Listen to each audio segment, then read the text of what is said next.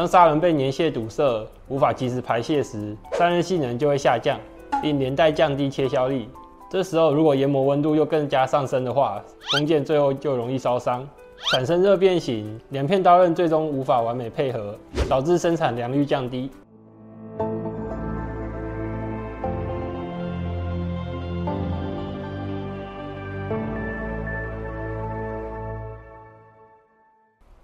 嗨，大家好，我是 Frank，欢迎收看 Q&A 大问答。在这个系列呢，我们会讲解在网络上所收集到有关研磨的各种疑问和知识，或是整理观众们在留言区写下的提问，将其分析整理，来替各位研磨人解开在做研磨抛光时所会遇到的疑难杂症。今天的主题是研磨刀剪类工具容易烧伤，该怎么办呢？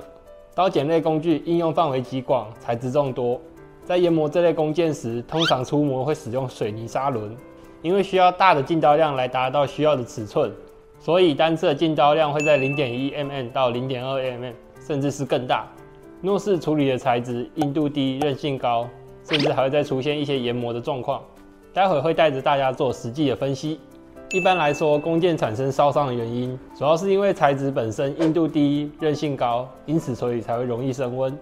研磨韧性高的材质产生的碎屑比较黏，容易与砂轮产生粘连的情形。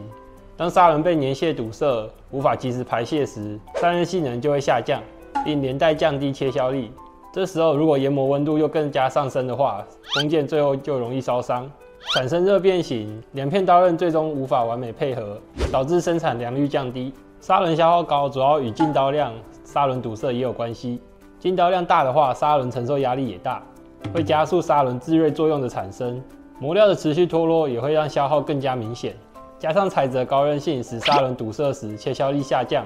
而为了保持切削力，有些客户会进行小幅度的修砂，但是修砂也是会消耗砂轮的。简单来说，砂轮修砂的次数越多，砂轮整体的寿命也就越低。即便水泥砂轮再怎么便宜，后续处理废料的费用也是一笔可观的成本。针对上述的问题，我们生窑技术团队有不一样的切入点。我们认为，首要必须要减少的是砂轮的研磨热，改善的方向可以从气孔开始着手。